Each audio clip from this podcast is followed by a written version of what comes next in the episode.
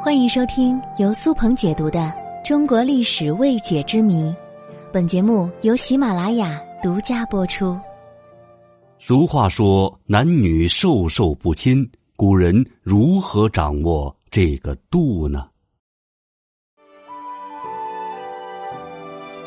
俗话说：“男女授受不亲”，想必大家都知道其中的意思，就是说男人和女人的动作不要亲密。这也是封建礼教一贯坚持的教条。男女授受不亲里面的“授”和“受”到底是什么意思呢？说明白点儿，男女授受不亲，就是男人和女人在送东西和接受东西的时候，动作不能太过亲密；授受就是相互传递东西的一个动作。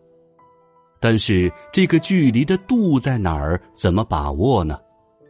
我们首先来看看这句话的出处。这句话出自《孟子》，“男女授受不亲，礼也。”其中第一个“受”指的是给予，第二个“受”指的是接受。直接的理解就是男女之间不能亲手递送东西。如果想要递送的话，应该先用匪端送；如果没有匪，就先把东西放在地上，相互作揖之后才能取。我们刚才说的匪，就是盛放物品的一个竹器，类似竹篮子。这是从字面上我们理解的男女授受不亲。后来这句话得到了引申，有男女之间不能杂作，不同用一个衣架。不同用手巾和梳子，叔嫂之间不能随便搭话，父之妾不能为父之子洗下身衣服，男女内外有别，谈话的内容也要分开。还有女子订婚许配给人家之后，就要佩戴五彩缨带，如果没有特别重大的事情，就不要进入他的闺门，以及。姑母、姐姐、妹妹、女儿已经出嫁之后返回娘家的兄弟们，不能和他们同席而坐，也不能和他们共享器皿吃饭。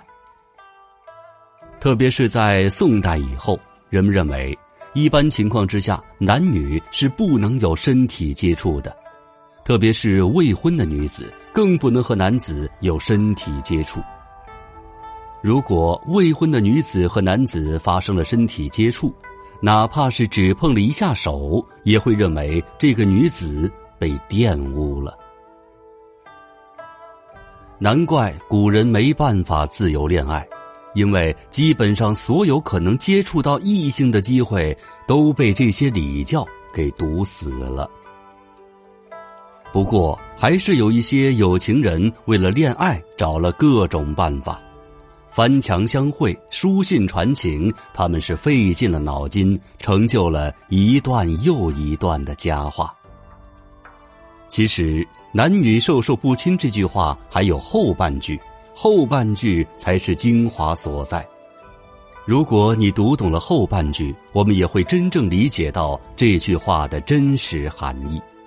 “男女授受不亲”的下半句是：“缘之以手者，权也。”我们要仔细品味，其实古人的这句话并非迂腐，而是男女相处的大智慧。事实也是这样，生命才是最重要的。不论做什么事情，在生命遇到威胁的时候，都不能一根筋。很多朋友只听过男女授受不亲，却并不清楚之后的这句“缘之以手者，权也”才是最重要的。规矩都是人定出来的，不懂得变通，那叫做顽固。过度的拘泥于礼数，对人有害无益。